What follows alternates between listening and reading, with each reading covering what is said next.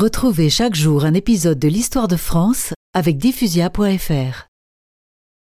Le 10 juillet, le maréchal Pétain, doté des pleins pouvoirs par l'Assemblée nationale, met fin à la Troisième République et crée l'État français. Fort de son prestige, celui que l'on nomme alors simplement le maréchal va s'efforcer d'atténuer les souffrances de la population.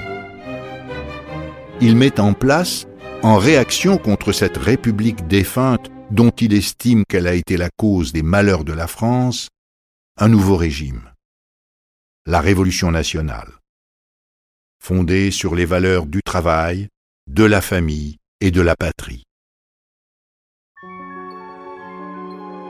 Malheureusement, dès 1943, l'État français, repris en main par Pierre Laval, n'est plus que l'ombre de lui-même.